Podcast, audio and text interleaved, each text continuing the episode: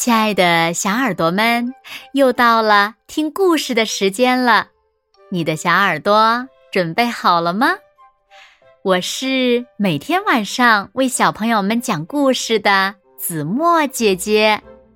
今天我们要听到的故事名字叫做《睡不着觉的小兔子》。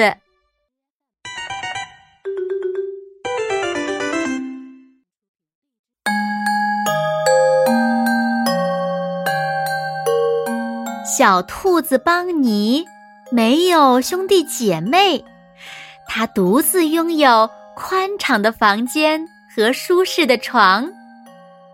不过，邦尼有时感觉很孤单，总是无法入睡。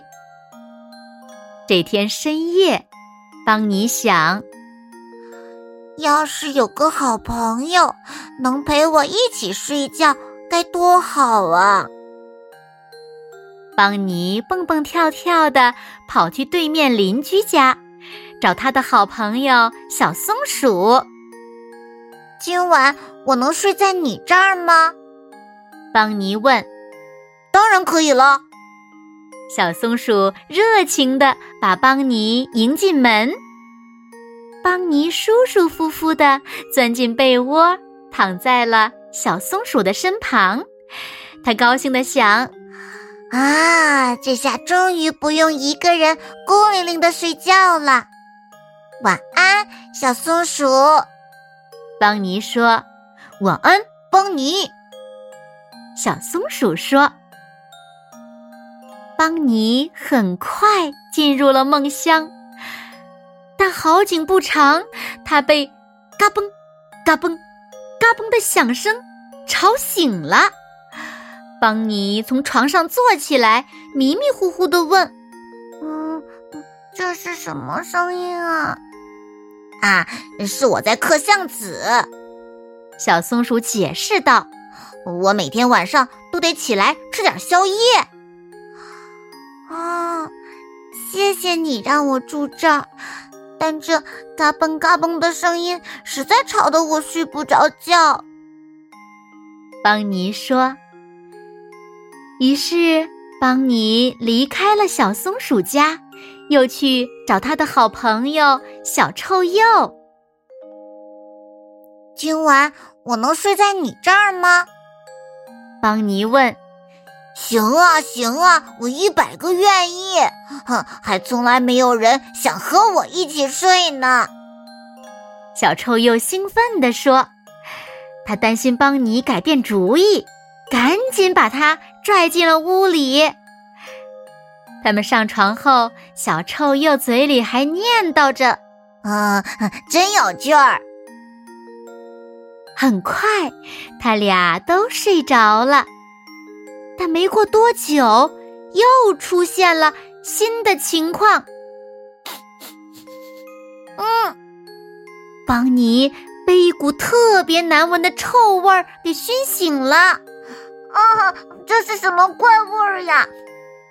他跳起来问：“呃，是我干的，我忘记了，你也在房间里，不小心，呃，放了个屁。”小臭鼬难为情地说：“哦，谢谢你让我住这儿，但这臭味熏得我实在睡不着觉。”邦尼说。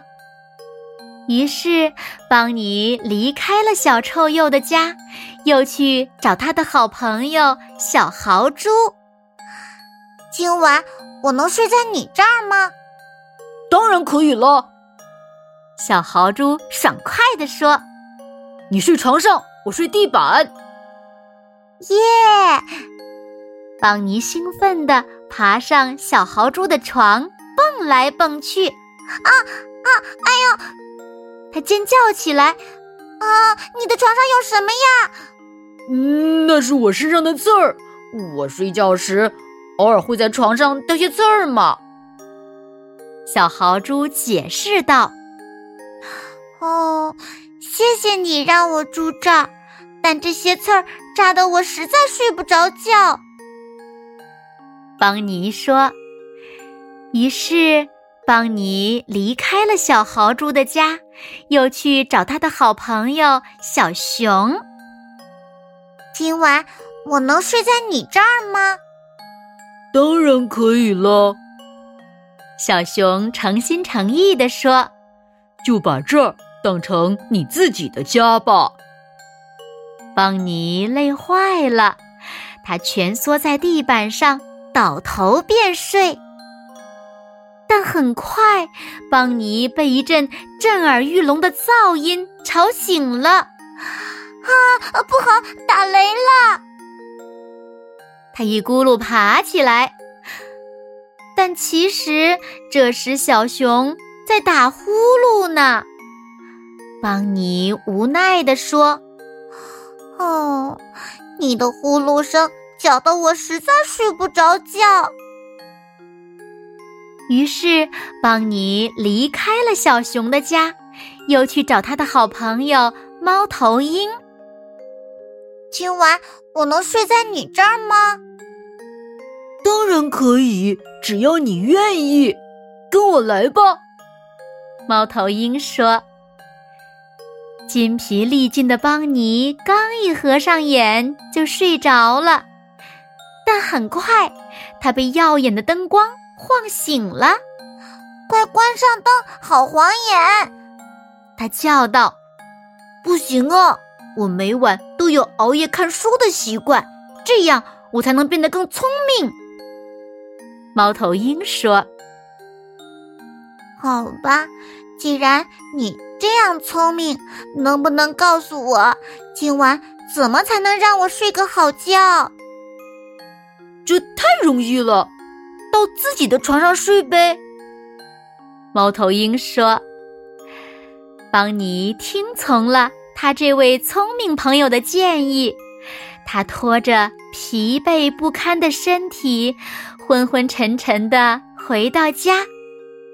邦尼头一次觉得自己的床是这样的魅力十足。邦尼跳上床，四仰八叉的躺在被子上。”高声欢叫：“哇，太棒了！这里再也没有嘎嘣嘎嘣的可坚果声，也没有难闻的屁味儿和扎人的毛刺儿，还没有雷鸣般的鼾声和晃眼的灯光。只有我自己睡在床上，无人打扰。现在，嗯，我终于能睡个好觉了。”很快，小兔子邦尼进入了甜甜的梦乡。